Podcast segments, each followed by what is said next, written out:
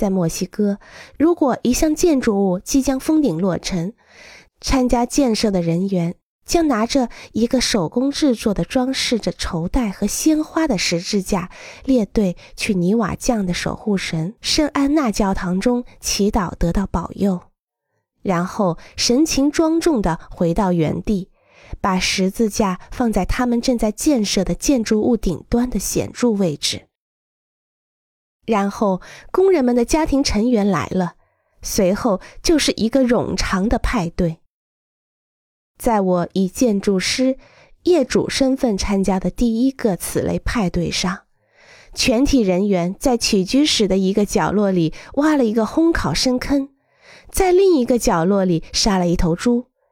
整个中午，大家都在一边喝啤酒、听音乐，一边品尝烤肉。